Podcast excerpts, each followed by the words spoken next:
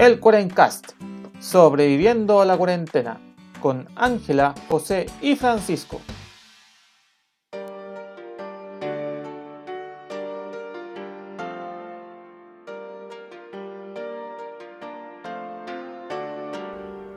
Buenos días, buenas tardes y buenas noches a todos los amigos del internet que nos acompañan en esta nueva semana del Cuarencast, aquí sobreviviéndole a la vida, al universo y a las abducciones sorpresas.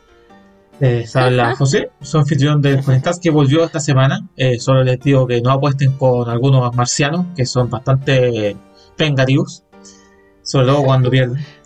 Y como siempre me acompañan Ángela y Francisco, mis queridos amigos. ¿Cómo están? ¿Cómo me extrañaron? So, espero que por lo menos me hayan extrañado un poquito. Un poquito te extrañamos, pero sabíamos que estabas sí. saldando tu deuda, así que era parte del proceso nomás. Sí, estaba condenado. Esperamos que no te que vuelvas a contraer nuevas deudas de juegos con los alienígenas y te, te lleven de nuevo, ¿no? No, mira, si el problema, el problema es, son los malos perdedores, no los malos ganadores. Pero bien, aquí estamos. Ya asumidos nuevamente en la cuarentena, asumidos en la depresión del COVID, pero con ánimo. Ya, ya es parte del día a día nomás esta cuestión, así que hay que seguir adelante nomás. ¿Y tú, Panchito, cómo está la cosita allá por el, por el sure? Por el sur, eh, un día más. Oye, acá, curiosamente, están trayendo gente al hospital de Coyhaique. Así que para que vean cómo está la, Oh. el asunto, traen gente de otras Sí, regiones pues, para yo, Imagínate la mala suerte de que te lleven para Coyhaique. Sí. Ir a Antofagasta una cuestión Claro. así. Sí. yo, yo, yo me tomaré mi- mis minutos al final del episodio para hablar al respecto, así que no, no adelantaré nada. Uh, chan, chan, chan. Ah, ya. No, y yo por acá, adiv- adivinen quién se tuvo que hacer un PCR. Adivinen, ¿quién, quién ¿Es fue? Mel? Gibson? Adivinen, el, el que, el que les habla, porque, bueno, justo ayer, la semana pasada, antes de, después de grabar, me sentí así medio malito con un poco de calorcito y mucho tornudo, así, acho, acho, acho. Y, y dije, pucha, igual, para no tener lío, mejor me, me tomo el PCR nomás y cuarentena hasta que me, me den los resultados. Y salí negativo, así era alergia de otoño. Pero por, por si acaso, hay, hay que estar atento porque de hecho, cu- cuando me mandaron el resultado, me mandaron como hartos PDF, que eran bien buenos, que no sé por qué no los vi antes, que era del MinSal, que salía todos los síntomas, habido por haber, y cuáles eran más importantes que otros. Ah, importante, que- no es malo. Es más que nada, es- está, está bien ojo, porque a veces la gente dice como, no, es un resfriado normal, pero Puede que sea. puede que sea. Eh, claro, ahí, ahí yo, Y aparte de eso, yo creo que ahí tienes bien tranquilo la semana.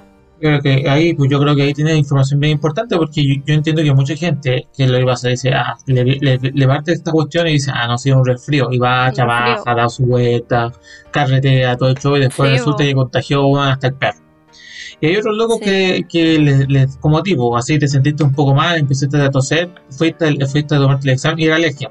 Entonces, es, par- es parte del cacho. pues. Yo, yo no sé, pues yo, yo creo que también sufro alergia, sobre todo en primavera puta, andaba un poco psicoseado en los peores días, pues, pero Sí. resultó que era solo alergia. ¿cachai? Nunca me tuve que hacer un PCR, nada, porque sé que me tomaba la loratadina y pasaba, y nunca, nunca vino nada más.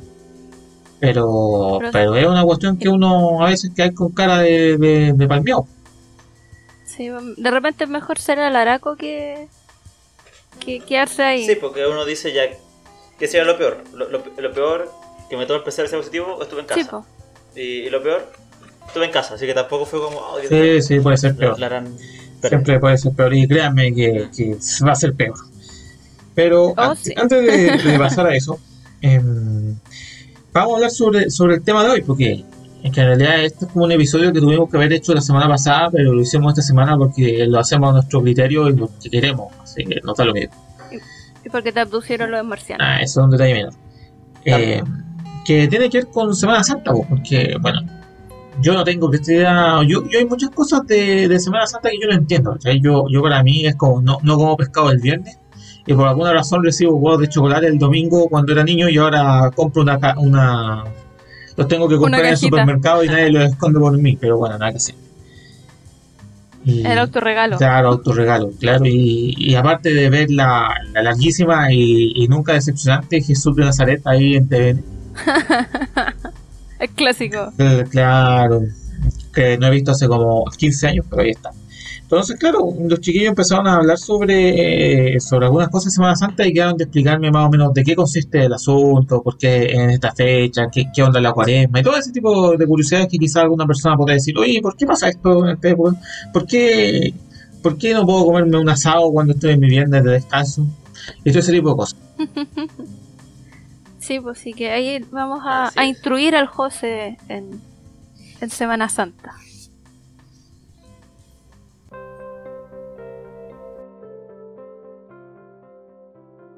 Oye, José, entonces Semana Santa en general es, es una fecha bien curiosa porque pasa todos los años, pero nunca es el mismo día. Sí, ¿Te has pues yo me he dado cuenta de que a veces como el 15, a veces a fines de marzo, a veces ahora, ahora calzó con el cambio de hora, entonces como que es sumamente confuso el hecho de que de, que primero no sabes cuándo va a caer, pues tú sabes que va a caer entre marzo abril, ya, perfecto, ok. Pero, ¿por qué primero? eh, Primeras cosas, yo, yo solo interpreto de que tiene algo que ver con la cuaresma, pero ¿por qué cae en esa fecha y por qué alguna de las tradiciones? Porque yo tengo entendido que en ningún lado de la Biblia dice que uno puede, así como, no comerás carne tal, tal es el día de la Pascua. eh, Pero, puta, y, to- y todo comiendo Ah, sí. pescado, cuestiones, cuando también podéis comer pollito, supongo yo, o Sí. quizás será pagano, en realidad no tengo idea. Entonces hay muchas curiosidades que yo sé que tú, Pancho, como persona de, de infinitos conocimientos de este tipo de cosas, podría explicar. A ver, voy a tratar de partir por lo más sencillo. El- bueno, la, la Pascua, la semana, la semana Santa que- que- cristiana, tiene su origen de la, del Jesús histórico que vivió y, y murió para la Pascua Hace judía. casi dos mil años atrás. Que eso Un poquito más. Exactamente. Claro, por ahí. Y para la Pascua judía, eh, bueno, los judíos te- también tienen su calendario lunar. Ellos se basan mucho más que nada en las lunas y los días. Para ellos parten en los atardeceres. Tienen su propia forma de contar la- el paso del tiempo. Eh, entonces Jesús coincidió con la fecha de, de la Pascua judía o lo que ellos, ellos llaman el Pesaj. Que tuviste la película Los Diez Mandamientos o Moisés cuando pasan por el mar rojo. Abre las aguas. Tienen como su viaje. Exactamente. Ellos celebran ese día. Ah, ya, mira tú. Eh, en- entonces, eh, con esa fecha eh, Jesús murió y ya con el paso del tiempo, en, la- en el año 325, hubo un concilio porque se estaba recién formando el cristianismo, estaban viendo cómo para dónde iban a ir y ellos eh, acuerdan que el domingo de, de- de resurrección, que el día en que te dan los huevitos, eh, iba a ser el primer, el primer domingo después de la primera luna llena, después del equinoccio. A- a- Así como bien, la verdad no, no sé por qué está enredado, porque tiene que coincidir más que nada con la Pascua Ya. judía, Claro. que era más que nada el... eh, ese año cayó el 21 de marzo, que coincidió con el Ah, equinoccio, ya. que para ellos el equinoccio de primavera, que igual tiene como significado de que viene la Claro. vida, tiene como ese lado para el hemisferio norte. Eh, entonces, por ejemplo, este año, el equinoccio fue el sábado 20 de marzo. Eh, la, la primera luna llena fue el mismo domingo 28, pero es el domingo después de la luna llena. Así que fue el domingo Claro. ahora, por el domingo Claro. 4. Así que en base al domingo 4, de ahí se tira todo para atrás. pues. De ahí se tira para atrás. El domingo anterior sería el domingo de, de Ramos y los 40 días anteriores sería el- la, la Ah, cuaresma, mira tú, o sea. que sería como la, la preparación para la Semana Santa. Entonces, es el después del equinoccio, que el, el equinoccio de otoño, Sí, es la siguiente media de luna un llena, el domingo que viene. Exacto. Claro, sí. Exactamente. Se- así. se pone tú Así ya. Y por eso va cambiando Claro, años. te entendí, ya, claro. Entonces, cuando, cuando la luna llena está como más alejada del, del equinoccio, es cuando se nos extiende la Semana Santa a mediados de abril. Y viceversa, cuando está como, como a principio, como los veintitantos de marzo, es porque el equinoccio y la Mm. luna llena coincidieron o prácticamente pa- pasaron muy cerquita. Exacto. Exacto, eso está muy cerquita. Y de ahí, José, viene algo muy interesante que quizás no todo el mundo tiene tan claro, de que en base a esta fecha del, del domingo de, de- de resurrección, hace 500 años aproximadamente, hubo toda una reforma del calendario. Y se pasó del calendario romano, o juliano como se conoce, al calendario gregoriano, que es lo que más o menos se maneja actualmente. Ahí te cuento cómo surgió. Eh, bueno, cuando en el año 1582, eh, el equinoccio de, de primavera para el mundo del hemisferio norte cayó el 11 de marzo. Ya, perfecto. Y ahí dijeron, eh, raro esto porque es- eh, cuando fue el- este concilio que te conté, el año 325, eh, fue el 21 de marzo. Claro. ¿Y por qué se adelantó tanto? ¿Cómo pasamos de que fuera el 21 de A marzo diez- al diez 11 días. de marzo? Si, si en teoría... Sí, pues se adelantó de 10 días. Eh, ¿Cómo es posible si el calendario civil que todos manejamos debe corresponder con el calendario solar, pues, ¿cierto? Donde más o menos coincide con lo que hablamos la última vez, por los solsticios, el equinoccio, el paso del tiempo. Entonces ahí el Papa Gregorio XIII armó una comisión del La calendario. comisión. Y ahí habían astrónomos, sí, era como el comité Claro, del calendario. soy inspirado Eh, habían en astrónomos. el Congreso chileno. Sí. Y, y en general está como esta idea de que la iglesia medieval era como súper retrógrada, pero en cuanto a la astronomía le pegaban harto y tenían como más o menos conocimiento y observatorio y lugar de estudio. Así que había gente capacitada para hacer las observaciones. Había un comité ahí. Y ahí se armó esta, esta comisión y dijeron, llegaron a esta conclusión, pues, de que se habían adelantado, o sea, que había un desfase de 10 días entre el año que ellos, ellos manejaban y el año solar. Entonces dijeron, ya, a partir del 4, del jueves 4 de octubre de 1582, el día siguiente va a ser viernes 15 de Hicieron el ajuste. Y así Porque iban, sí. a, iban a hacer este ajuste de los días que faltaban. Viajamos en sí. el tiempo. Porque eran justo los 10 días para que para que después el, para que después el solsticio y equinoccio coincida con las Claro. fechas que uno Ah. pensaba, el 21 en general de cada mes. Y eso partió primero en los países católicos, que era Italia, España y su- todas sus posesiones, y los países que eran protestantes o anglicanos, eh, como estaban en contra de Roma y toda esta cuestión, siguieron con su No. propio calendario por paso del Qué tiempo enredo. pero eventualmente tuvieron que volver a, o sea, como sumarse sí o sí al calendario que era más tendido, para que todo el mundo pudiera eh, negociar, Claro, o sea, relaciones. eh, que, que- que- que entiendo el punto, porque es sumamente importante que en todo el mundo, por mucho de que los chinos tienen su año nuevo en su época y, y otras y otras pueblitos tienen otro- otras concepciones, los mismos mapuches tienen una concepción de año nuevo distinta al, al año nuevo comúnmente conocido. eh, en todo el mundo ocupa el mismo calendario, el mismo sistema horario, porque o el mismo sistema de asignación de parejos. para, para estar todos parejos, pues, para que todo funcione más o menos de manera equitativa en todos lados. Porque si, si cada loco empieza a hacer lo que quiere en, en su, en- por, por un motivo religioso, político, lo que quiera, empieza a quedar la grande. pues, y, y ahí- ahora entiendo. No, claro, yo me imagino lo- a los luteranos, esos tipos locos perdidos, así como, oye, yo te- te- te- tenía que llegarme una encomienda tal día, oye, pero si nosotros la enviamos ya, pues. Pero ¿cómo? Si todavía no es la fecha. No. Claro, si, Todo si me tenían que pagar, me tenían que pagar en esta fecha, pero si ya fue, compadre. Ya fuiste, no viniste a retirar el pago, ya lo gastamos, no lo gastamos en vino. Oh, Así que esa es la historia más que nada de por qué esta fecha es tan importante para el cristianismo. Pero como Interesante, ¿eh? hace 500 años dijeran, oye, hay que, el calendario tiene que adaptarse para que coincida con el, el- el sistema solar y las fechas que Claro. importan el año. Así que de ahí viene cada año. Y todo eso en base al domingo de, de resurrección, po, que tiene que coincidir Sí, fecha Claro, perfecto. Ahora me queda clarito, por- o por lo menos me queda clarito por qué cambia la fecha cada rato. Porque, y claro, el aniversario de muerte en realidad siempre es una vez al año, o sea, es en el mismo punto. Entonces, ¿por qué siempre le cambian el aniversario de muerte a, a este, a Jesús? Es una de las consultas que a veces surgen por ahí. Sí. Oye, José, yo tengo la respuesta a otra de tus preguntas existenciales respecto a Semana Santa. Ya. Que, que yo creo que desde, desde que somos chicos que se nos cría así como, bueno, los que vienen de familia como más, más religiosa, más creyentes, como que no, es una herejía comer carne.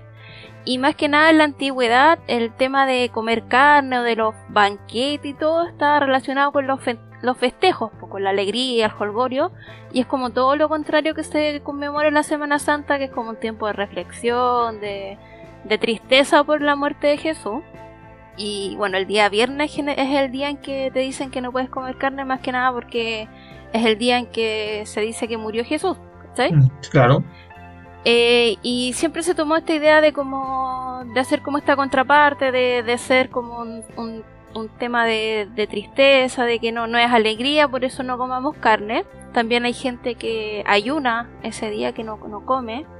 Hay otra gente que antiguamente había gente que llevaba semanas ayunando antes de llegar Semana Santa, como en todo un proceso de preparación, podemos decirlo, mística o religiosa. No, durante preparando- toda la cuaresma.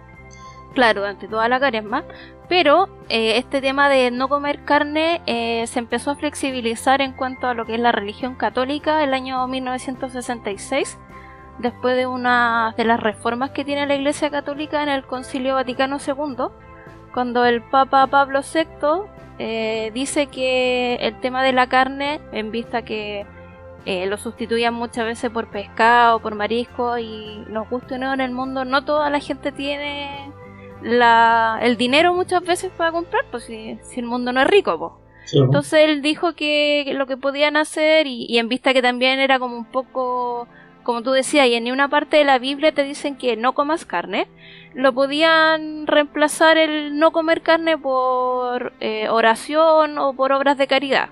¿Cachai? Así como, bueno, si queréis comerte tu pedacito de carne, mm, eh, como por, por penitencia o como por, por tener tu conciencia más tranquila, ora y hacer una obra de caridad y ya después esto se ratifica eh, nuevamente por el Código Canónico en 1983 que fue promulgado por Juan Pablo II. Él también dice lo mismo de que pueden sustituir el no comer carne, eh, va, a ser, va a depender de cada persona, pero lo que sí siempre les recomendaban era abstenerse de beber alcohol y obviamente seguir haciendo obras de, de caridad y de misericordia con, con el resto de las personas. Así que, más que nada, por eso se... Y, y por qué la carne roja? Porque tú decís, ya, porque poco puedo comer pescado y no carne roja, pues, ¿cachai? Que es como... Son carne, en el fondo.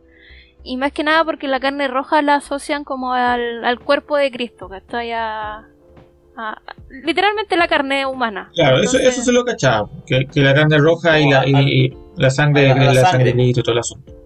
Claro, pero no me queda claro Sí. Sí, yo, yo pienso más la que, tradición detrás. más que la carne en sí es lo que significa Claro. comer o no comer carne. po. Por ejemplo, a- como el ángel contó, pues, en la antigüedad quizás comer carne era como el momento del, del banquete que era el- al año.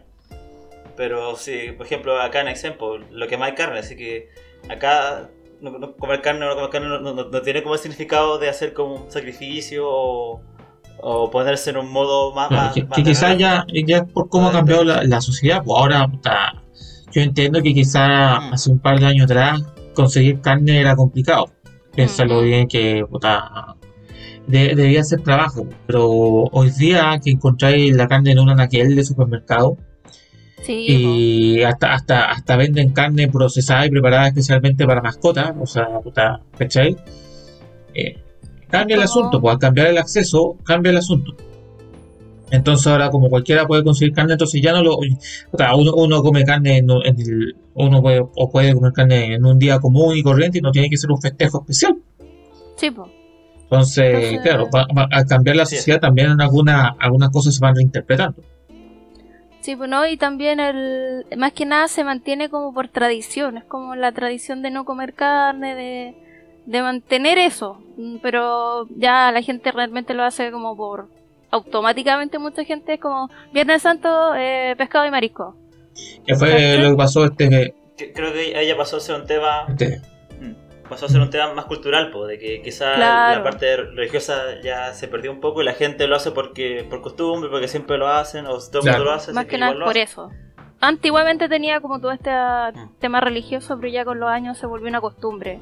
Igual sigue habiendo gente que obviamente lo hace por un tema de, de respeto, de, de reflexión, ¿cachai? Pero Mm. como todo en este mundo se ha ido flexibilizando el tema. Claro, todos Sí, lo eh. hacían, yo solo quiero ser popular. Claro, eh, es lo que pasa actualmente. Sí. Oiga, chiquillo, y siguiendo con esta temática, eh, bueno, todos tenemos claro que a Jesús lo crucificaron y todo lo que implica. Y mucha gente se queda como en el tema religioso, pero yo siempre me he hecho la, como la, la autorreflexión de que o tenéis que estar muy loco, o, y esto lo digo con todo el respeto del mundo, o muy convencido de lo, de lo que estáis haciendo, como poder pasado por todo el proceso de la crucifixión, que es cuático. Y eso es lo que yo les quiero contar, ver el tema de la crucifixión más allá del tema religioso que, que todos conocemos, sino que verlo desde un punto de vista como más orgánico, como del ser humano, como una persona común y corriente hubiera vivido el proceso de crucifixión y Mm. finalmente qué es lo que te lleva a la muerte. Claro, porque recordemos que hay mucha gente que, que al profesar su fe también anda de crucificado por algunos lados. Sí, En algunos países un poco más locos, puta, hay gente que se- se crucifica. Se- sí, Se pues. sí. Sí, pues primero te voy Las a... te- las Filipinas. Primero les voy a contar más o menos cómo es el tema de, fisiológico de la crucifixión. Y ahí te voy a Ya. contar también el tema de, lo, de estos locos filipinos que también hay que estar bien loco o ser demasiado creyente para No, pasar puedo por eso. A ver, ¿cómo es Ángela? Cuéntanos. Sí, un poquito salado. Yo no lo haría ni en que me pagaran mm, toda la plata del mundo, no pasaría por ese calvario. Bueno, todos tenemos claro la, la- la historia de que Jesús lo, lo vendió Judas y todo el show, pero toda la, todo como el proceso de Jesús parte horas antes que lo crucifiquen. Cuando acá también nos tomamos desde el punto, nos tomamos de historias que están en la Biblia, pero lo llevamos al punto fisiológico que es cuando él se va al monte Getsemaní como a, a- a interpelar en el fondo a, a Dios de que de por qué tiene que pasar esto, que se siente solo, está está con un nivel de ansiedad literal nivel Dios y la, las sagradas escrituras hablan que Jesús empieza a sudar sangre. Y esto está catalogado dentro como de, de- de lo que es la medicina cuando tú estás bajo demasiado estrés o con una ansiedad ya, ya que te superó, eh, lo que son la, como estos dos vasitos que están alrededor como de, de- de todo tu cuerpo se congestionan, colapsan y la sangre empieza a salir por las por las glándulas sudoríparas que es por donde sale la transpiración. po. En el fondo estáis tan estresado, tan para literal, tan para la cagada que tu cuerpo colapsa y empezáis a sudar sangre. Y esta es una de las primeras cosas que le pasa a Jesús cuando se da cuenta que ya, ya las cartas están echadas y viene todo el proceso, pues, ¿cachai? Sí, pues, lo que viene. Lo que viene, que si yo me, me pongo en el zapato de él y veo que me van a crucificar, que me- literalmente me van a sacar la cresta, obvio que voy a estar con ese nivel de estrés, pues, ¿cachai? Ya ese es uno de los primeros puntos que, que, que empieza el sufrimiento físico. Y también, obviamente, un sufrimiento O psicológico. sea, en ese momento estáis para el gato. es una humillación, en eso, Claro. y quiero recalcar que el tema de la crucifixión en esto, en esta época de la historia, estaba reservada para los que no eran romanos, eran esclavos, era como para, lo que- como para, la, para la última chupada del mate, para el chico Claro, Terry. y- y- compadre, tú- crucificaban. Tú, tú Era como eres como- pagano, no nos interesa para los romanos. Eh, te fuiste, ¿cachai? No, no te vamos a dar. Claro. Sí. Que, Te que es lo mismo que ahora hacen algunas otras religiones con sus otros paganos. como los cristianos. Claro. Bueno, después del monte Getsemaní todos sabemos que llegan los romanos, lo llevan preso, que lo, lo empiezan a acusar de que se estaba autoproclamando rey de los judíos, que iba en contra de, de lo que era la, la el, el- Del, el- del César. del César, ¿cachai? Era como rebelarse, era como formar su propia su propio pueblo. De ahí es cuando empieza el proceso de la tortura. Y en estos tiempos siempre dicen que lo, que lo agarraron a latigazo y uno dice, ah, un látigo, algo piola. No, compadre. En esos años el látigo estaba hecho con varias cuerdas o correas de cuero, pero en la punta de esta correita tenía un pedacito de hierro o trocitos de hueso de oveja. Entonces, ¿qué pasaba? Cada vez que te daban un latigazo, se te, literal, se te incrustaba en la piel y te desgarraba todo. ¿Cachai? Eh, creo que fueron 90, no me acuerdo bien porque ya, ya, ya como que me alejé de esta del lado más religioso. Creo que fueron 90 latigazos los que se le dieron. Pero en cada latigazo le iban sacando piel, po, y ya llegáis a un punto en que llegáis al músculo. Y, y vamos sacando y, y ya a ese punto empezáis a sangrar, pero a nivel... a, a perder sangre a niveles extremos. Obviamente no te van a dar un vasito de agua así como compadre se siente mal, quiere un vasito de agua, no te lo dan. Te empezáis a deshidratar, empezáis a perder sangre, empezáis a perder plasma. Y si eso lo sumamos a que Jesús ya había estado estresado, ya tenía la piel como súper sensible, que te agarren a latigazo ya es como... Ya, ya vais quedando pa'l, pa'l loli, ¿cachai? Y después de esto de ya estar bien, bien palñado nuestro querido amigo Jesús, pasa el tema de la crucifixión. Que en estos tiempos existían tres tipos de cruces, que era la cruz du Sasata, que es como la cruz de San Andrés que tiene una forma de X, no es la que se ocupó. Está la cruz comisata, que es la que llaman la cruz de San Antonio, que es la forma de T, que es la que comúnmente se dice que crucificaron a Jesús. Y esta es la cruz inmisa, que es una cruz latina que otra cruz que tampoco lo ocuparon.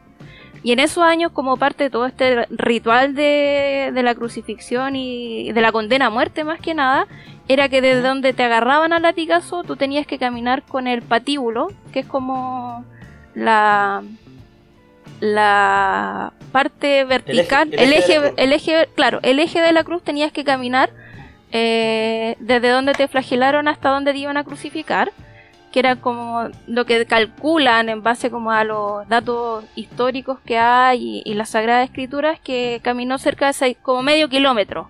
Pero este pedazote de madera pesaba entre 30 y 60 kilos. O sea, imagínate a alguien que le sacaste la cresta, que estaba el gato más encima, lo cargáis con esta cuestión, caminando para.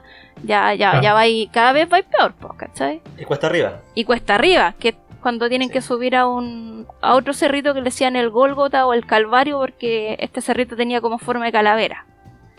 Entonces ya Jesús, para el gato, va encima cargando esto. Bueno, y también en la, en la Biblia dice que alguien lo tuvo que ayudar porque ya no, no se la podía, se caía.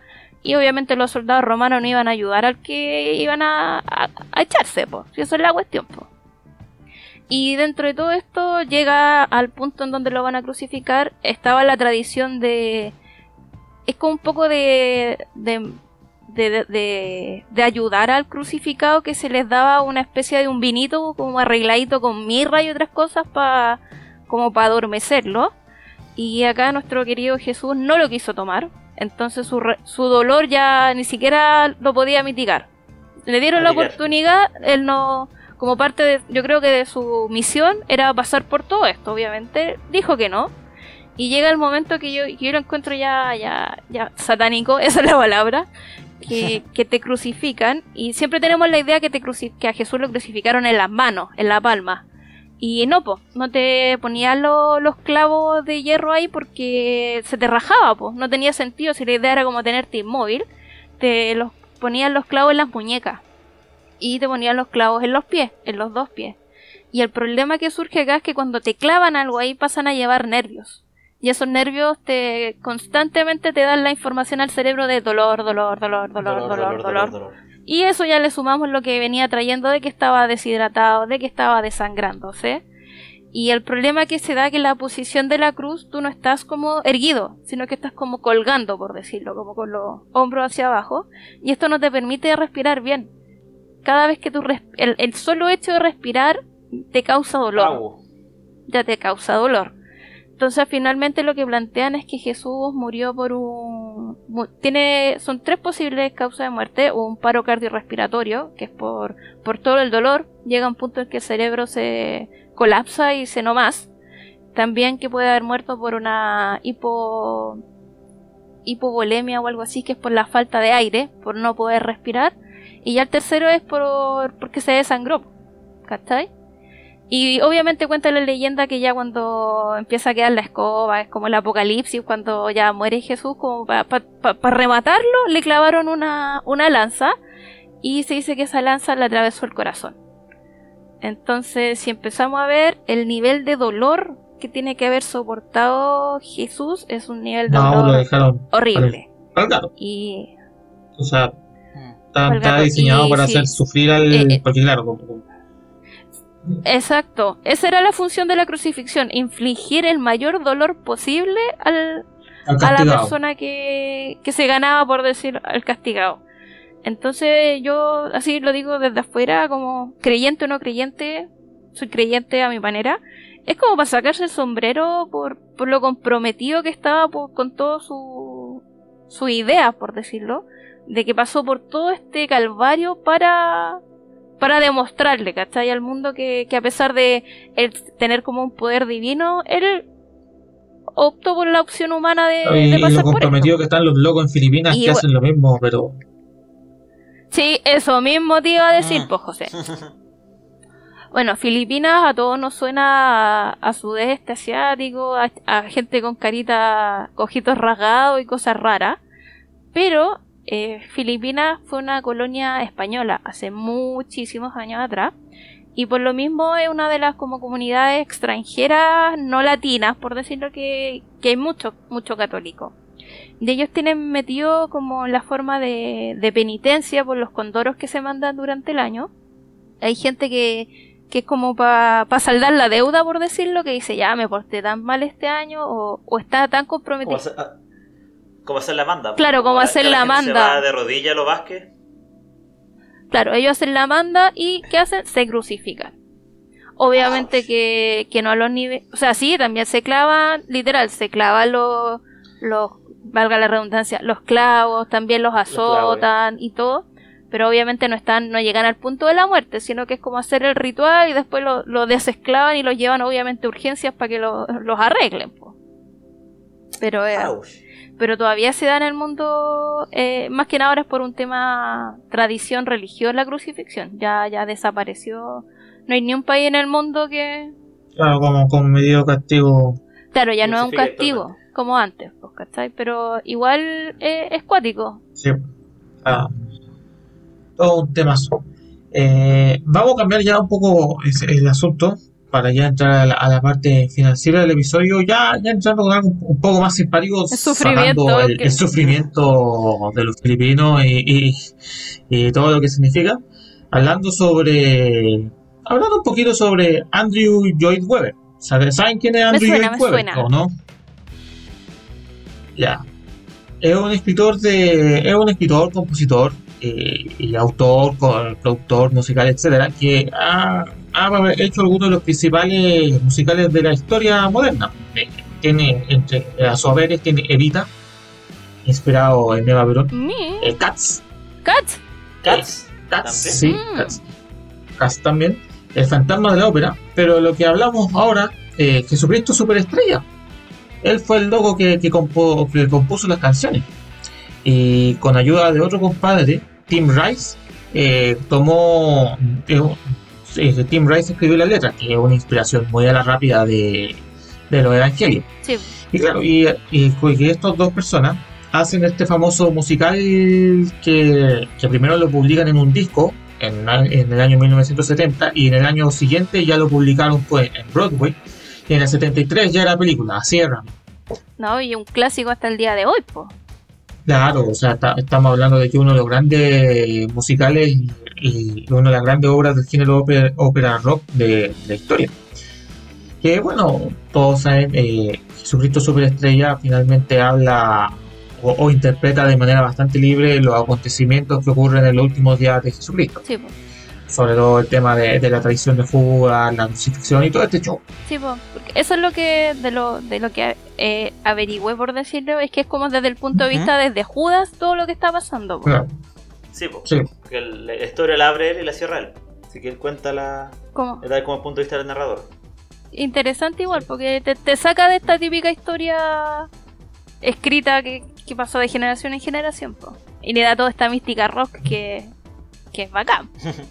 Que es muy Claro, que, que hay que pensarlo. En en el año 70, como era el género musical preferido por la o, o favorito, entonces era una de las formas de llegar y hacer una obra exitosa. Entonces, lo interesante es que la versión original, eh, el, el disco conceptual que se publicó en el año 70, eh, tenía grandes personajes que, que andaban haciendo las suyas. Entre ellos estaba Ian Gillian, que es el vocalista de Deep Purple, que ¿Qué nivel? en los 70, en los 60, 60 era una de las bandas de rock más importantes y sigue siendo una de las bandas de rock más importantes eh, el día de hoy. Y Judas, eh, la voz de Judas le hacía un Ty Murrayhead, que es un cantautor eh, eh, británico, o- que tiene un par de exitazos por ahí, pero no es tan conocido en el resto del mundo, pero también en, en Gran Bretaña es bastante importante. Ahí, ahí lo conocen Bart. Claro, no, aquí ya, ya fuera, fuera, del, cha- fuera del, de la isla como que lo conocen poco, pero el, el importante obviamente es Ian Gillian, porque obviamente el vocalista de Deep Purple. Sí, po. Bueno, y por acá, por, por el lado latino, fue Camilito Sexto el que el que le dio, eh, lo latinizó, lo puso en, en español. O sea, es que, que- que no, no lo latinizó, lo hizo, eh, hicieron la versión española en el año 75. Después, fue- a ver, el, el musical fue muy, fue, el álbum fue muy exitoso, el musical fue más, aún más Sí, exitoso aún. Hicieron una película y entonces ya esta cuestión ya, ya, eh, fue un home run para, para los compositores y escritores. Y claro, en el 75, eh, la versión española es con Camilo Sesto. Que hasta el día de hoy es un clásico también. po. que, que- que es un clásico, que es mucho más conocida que la versión latinoamericana, que también es del año 1975, pero que fue hecha en México, con algunos locos mexicanos que no conocen, solo conocen los mexicanos. Que conoce a su familia y los mexicanos. Claro, quizás Sí. hubiesen puesto Chespirito, puta, quizás pues, pero, pero por eso la versión española como que se ha, se ha con, se ha llegado a considerar como la más importante, porque te- claro, tiene, tiene a gente importante como Camilo VI en las voces Y de Jesús. y Ángela Carrasco también, pues ya como María Magdalena. Sí, Sí, po. Ángela Carrasco y, y un montón de personajes más. Pues la, la, la mexicana es como, ay, ya, chao. Fue, una de más de las versiones. Era. No, pero claro, una más, una más de las tantas versiones. es muy bueno. Pero sí, pues yo, yo creo que aquí todos han escuchado. Yo, yo particularmente no soy, no soy tan fanático, no tengo una canción predilecta, pero yo me imagino que ustedes, que parece que sí tienen algunas preferencias especiales Sí. con, con el musical.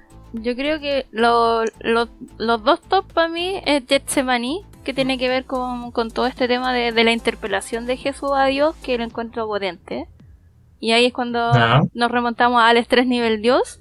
Y la otra es Osana, que está como en el, en, en inconsciente colectivo esta canción. Como que la escucháis, oh, sí, y como que entre comillas te sabéis la letra, pero es porque está como metida ya en el, en el colectivo. Claro, se la han ido metiendo de a poco en todos lados. Sí, voy.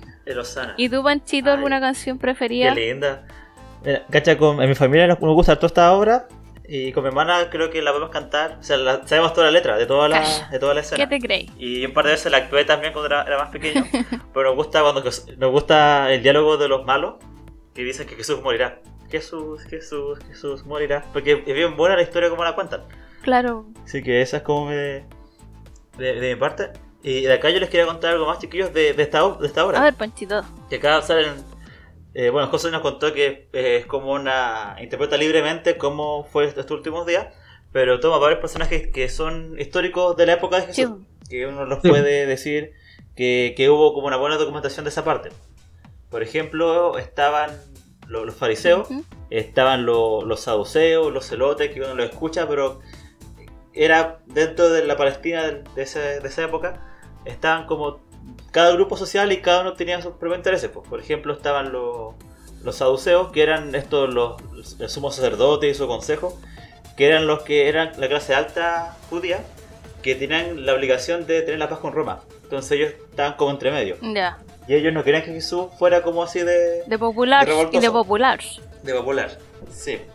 Eh, estaban los fariseos que Jesús siempre los criticaba, que eran como la clase media, pero intelectual, y eran los puristas. Los hipsters. Ellos decían como, los, sí, los hipsters, como, ya, yo, yo, eran como los veganos de la época. Es como, yo no como esto, y yo no no junto con esta gente porque son impuros. Claro, como lo- Y- los veganos estaban cuáticos, no los, los normales. los veganos, los veganos profiteros de la época. claro. Eh, y también está, de hecho hay uno que tiene una, una canción propia en la obra, que es Celote, eh, Simón Celote creo que se Sí.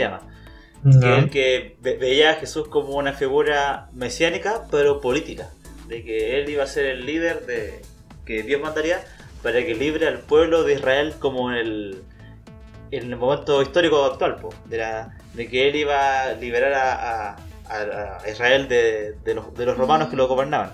Y ellos veían a Jesús como una figura más política, que de hecho también sale como en la obra de Jesús, pues de, de que porque él no inició un país, mientras que él decía que su reino era de otro mundo, pero él, él estaba como esa contradicción. Mm. Estaban en esa onda. Bueno, y también hablan de Pilato y Herodes, que también son personajes Sí, históricos, pues, personaje histórico. que, que Claro, existieron. y, y que, y que aparecen en la obra, de hecho. Mm. Sí. Sí, po. y efectivamente, por ejemplo, más de una persona se ha preguntado si Jesús de verdad existió el histórico, más Claro. allá de Jesús Religioso. de, de la religión. Sí, y al menos hay dos fuentes externas que son las que más siempre se citan para hablar del Jesús histórico, de que, eh, que, que no son como fuentes creyentes, sino como que lo ven desde afuera. Uno de ellos, el historiador Flavio Josefo, que es judío, y uno romano que es Tácito Tácito. que cada uno, que son como del, del siglo I de nuestra era, que ellos describieron como dentro, dentro de todo lo que pasó en ese año, pasó este personaje. Y hay al menos como ciertos hechos de que se sabe de, de Jesús histórico, de que son como, que hay como consenso. Porque de la parte religiosa no hay consenso, por eso hay tantas religiones. Sí, porque cada uno lo, lo ajusta a su criterio, por decirlo. pero de la parte más histórica se sabe que eh, fue un judío galileo que nació, esto es lo raro, entre el año 7 a.C. y 2 a.C. Ahí está entre medio. Por ahí, eh, entre medio. Y que murió entre el año 30 y 36 de nuestra era. Y que solo vivió en Judea y en, en Judea y en Galilea. eh, Y que habló arameo, que era el idioma de, de- de su Sí. pueblo. Quizás pudo haber hablado hebreo o un poco de griego. Y que eso es como lo que se sabe. Y, y también que fue bautizado por Juan Bautista. Y que murió bajo Poncio Pilato. Eso es como lo más central y lo más histórico posible. po. Y lo demás ya parte el, el ámbito de la fe. Claro, de lo que, Se de lo que se escribió. Claro, de, y, y tomando lo, lo que se lo que se escribió en ese periodo como si fuese cierto. Claro. Oigan, O sea, a, de, a decir, igual da lo mismo, existió o no.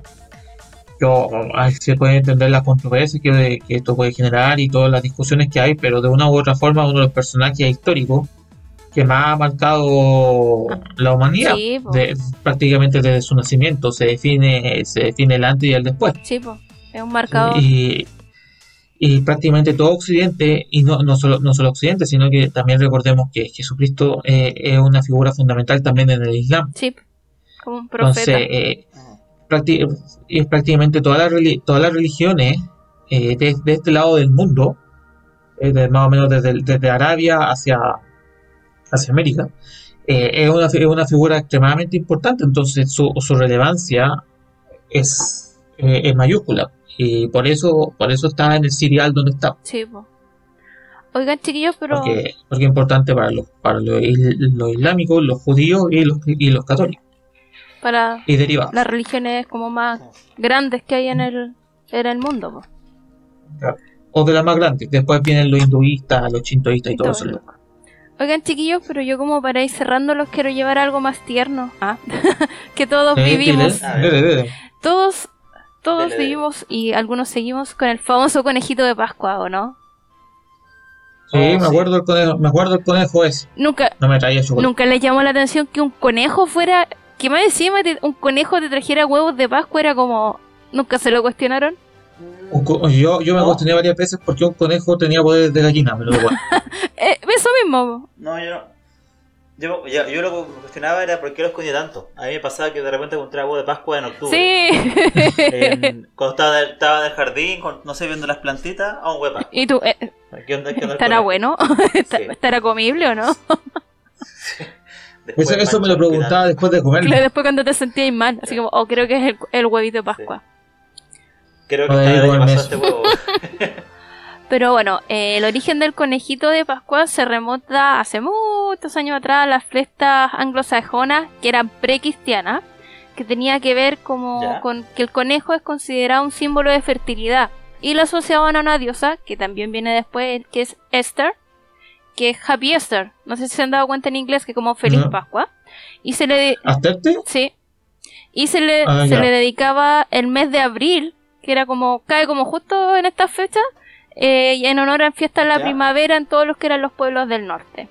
Cuando ya va pasando eh, los años y obviamente empieza todo este sincretismo religioso entre lo que es la- las fiestas paganas y lo que es la Pascua, se dan cuenta que calzan como estas fechas y se le empieza a dar a partir en Semana Santa, como en el siglo XIX, se empiezan a hacer los famosos huevitos de Pascua y chocolates de Pascua y se toma como al conejito que reparte lo- los huevitos y que, que es como el símbolo de la resurrección. Pero también tiene como su parte más, más religiosa o el mito religioso de por qué es un conejo. Supuestamente cuando a Jesús lo meten en su sepulcro, había un- una persona que estaba mirando que se llamaba José de Arimatea, que él ve dentro de la, de la cueva en donde entierran a Jesús a un conejo escondido. Y le dio lo mismo, total, iban a cerrar la puerta, el conejo la ve, ¿cachai? Entonces este conejo, Claro. el el conejo estaba muy asustado porque veía a, a una persona muerta y estaba encerrado. Y de repente Claro, sí, po- pobre conejo, ese, ese clásico chiste, veo gente muerta. lo, Pobre conejo. lo veía el conejo. Pobre conejo. La cosa es que este pobre conejito asustado se da cuenta el día domingo, que es como el día que, que es la resurrección, que Jesús se levanta y se, y sa- se saca como las sábanas que tenía envueltas. Y obviamente se abre la puerta porque, o sea, esta puerta de roca porque Jesús va al mundo a contarle que resucitó. Entonces la- el mito dice que, en ese momento el conejo comprendió que esa persona era Jesús, que no era cualquier muerto, que era el Hijo de Dios, y que él tenía que salir a avisarle como al mundo que había resucitado, y no encontró como un conejo te va a hablar, ¿cachai? Y supuestamente la forma del conejo de, de- de dar esta como nueva noticia, esta alegría, era llevar huevos pintados a las personas para que ellos entendieran como que era un mensaje de alegría. Y ahí se hace como este cruce Ah, ya. entre la, la fiesta pagana del- del conejo y el tema de entregar los huevitos. Y ya a partir del siglo XIX empieza completamente esta tradición que como símbolo de la resurrección y de la alegría se le entregan a los niños y a los no tan niños como nosotros los huevitos de Pascua por parte de un Sí. conejito. Así que Ah, está bien, interesante. Eso explica, eso explica que el conejo con poderes de, de gallina. claro, tiene complejo de gallina chocolatera. Sí. Así que ahí ya saben de dónde viene el conejito de Pascua. Estupendoso. Con ese, con ese interesante dato, yo creo que ya vamos ya pues, cerrando el episodio. Sí, Interesante, yo por lo menos aprendí un montón de cosas, porque como les decía desde el principio, yo cachaba poco. Yo era una fiesta que obviamente mi familia le tenía aprecio, respeto, pero yo cachaba. Sí, pues ahora le dimos como una vuelta más histórica y, y fisiológica al tema. Al, al, al- al tema este. Sí, Sí. Mm, antes ya, antes, ya entrando a cerrar este, este episodio de especial de, de Pascua, de resurrección. que sale después de Pascua, porque así somos, lo hacemos a nuestro ritmo como queremos.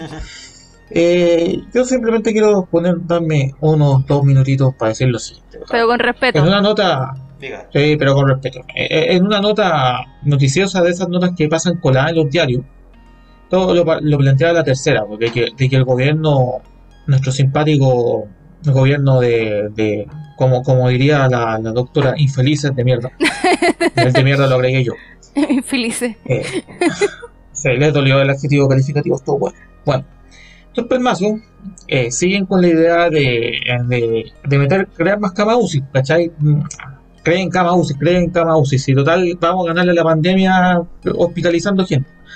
Pero lo que dicen, que tristemente, lo- los hospitales ya están llegando a un punto que dicen, compadre, nosotros ya no tenemos más camas para crear. No, pues. Y reconvertir, pues. no, ya no tenemos más camas para reconvertir, estamos llegando a un punto de no retorno. Esto es súper delicado, cabrón, Sí. porque, porque estas son de las weas que no se dicen, pero yo es altamente probable que en las próximas semanas, si la cosa sigue así, si sigue habiendo 8.000 casos diarios, vamos a llegar yo creo a los 10.000 casos diarios fácil, Sí. y si se, se estima de que cada 100 personas contagiadas, 3 necesitan ir al hospital a quedarse un par de días por... Eso significa que en la cantidad de gente que va a ingresar al hospital, ¿eh? Eh, las posibilidades de que en un par de meses, de que, de que en abril, mayo ya est- estén empezando a seleccionar gente como ya, sabe que usted vive y usted se va a la B, Sí. vaya a morirse en su casa, son empiezan a, empiezan a acercarse y empiezan a ponerse reales. O sea, Ya no. si las cosas no empiezan a mejorar, nos fuimos. Sí, po. no, y aparte que el, el famoso tema de reconvirtamos cama, reconvirtamos cama. Oye, estamos con un personal de salud saturado. Cada, cada cama UCI creo que necesita cerca de siete profesionales, entre el doctor, los TENS, los kinesiólogos, todo.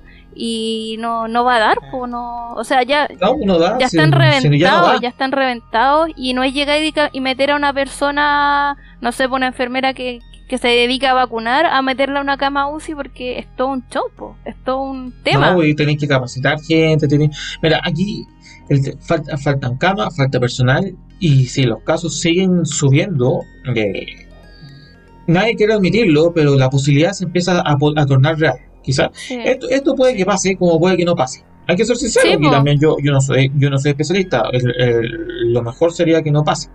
Y puede que no pase, puede que los casos efectivamente empiecen a bajar y nos salvamos y respiramos con calma, como puede que quede la, quede la grande. Así que esta vez, ya, ya esta vez no es cuidarse porque, ah, cuídese porque hay un virus mortal, es cuídese porque existe la posibilidad real de que si una de esas se enferma, eh, después cuando vaya al hospital le diga, ¿sabe qué amigo? Usted no, no, no tenemos dónde meterlo. Usted no. No tenemos dónde meterlo, Sí.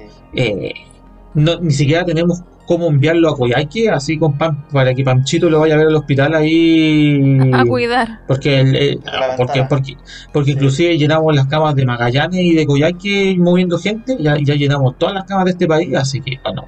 No, pues, y lo, y lo triste es No, y, y- eso, José, No, Ah, lo triste es que imagínate, te- por ese motivo tenía un accidente que necesitáis una cama UCI. Capaz que no esté la cama UCI y te moráis porque tuviste un accidente porque no había una cama. O sea, o, o- o- o es Sí. más sencillo, porque tú tienes una apendicitis. Claro, algo tan simple como también, eso José. es porque están ocupados con pacientes COVID.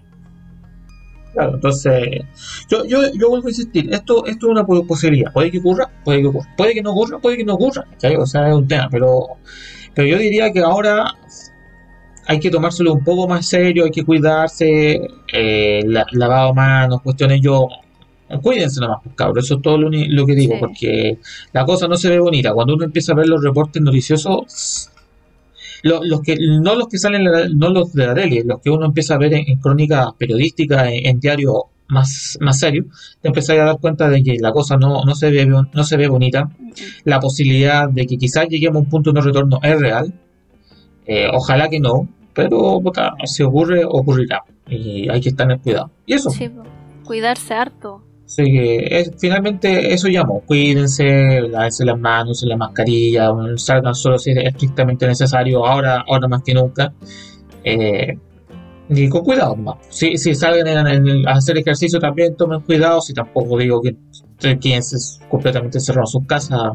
Puta, Sí, eh, si está el horario de hacer ejercicio, que aunque sea a las 6 de la mañana y te puedan robar la bicicleta si salías ahora con la bici, bueno, eh, pero aún así, puta, hágalo con cuidado. Yo tampoco estoy de acuerdo con los amigos como ciclista. Yo, yo ando en bicicleta. Eh, tampoco estoy de acuerdo con esa, esas hordas de ciclistas que salen protestando, pero ningún hueón con mascarilla. Puta, eh, es una completa estupidez. Pues, pues. basta un hueón que esté contagiado que empiece a expandir y todos los hueones respirando todo. Te cagaron todos los hueones por, por dárselas de vivo. Sí. Así que lo más importante en las semanas que vienen ahora es Mm. cuidarse, pues Cuidarse no, no, no. Y aprender, o sea, en el fondo es tenemos que aprender a convivir con esto, con todas las medidas y, y cruzar los dedos para que la gente se pegue el alcachofazo, las que todavía no lo hace, para que no, no lleguemos, no estemos agarrándonos la cabeza viendo el, Sí, el bueno. escenario dantesco que Sí, se puede dar. y teniendo fe de que de aquí ya a, a junio, cuando efectivamente funcione la vacuna y ya vacunen a, a mucha gente, la cuestión baje. Hay que tener fe nomás. Sí. Así que eso, ya pues, con ese, con ese mensaje vamos cerrando el episodio especial de Pascua. Eh, recuerden que pueden seguir al Cuarencast en redes sociales, ahí Facebook e Instagram. Todavía no subimos muchas cosas, pero ya subiremos cosas. Ahora los alienígenas te mandaron creativo, así que espero ver eso. Pero Sí. Yo sí, es muy creativo, pero ando creativo en otras cosas. Oh. Lo siento. Te vamos a mandar de vuelta Oh. entonces. Ah. Váyanse al Sí. carajo todo, entonces. Mucha, mucha No. creatividad. Mucha creatividad. No, no me echen del programa, cabrón. Me mantiene cuerdo. No estoy de acuerdo. No, fuera chiste. No me echen mierda. Eh, así, pues, cabrón. Eh, pásenlo cachilupi. Nunca cuídense harto. Y nos estamos escuchando la en un par de semanas. Ya. Chau, chau. Perfecto. Cuídense, nos Chao, vemos. un abrazo. Adiós.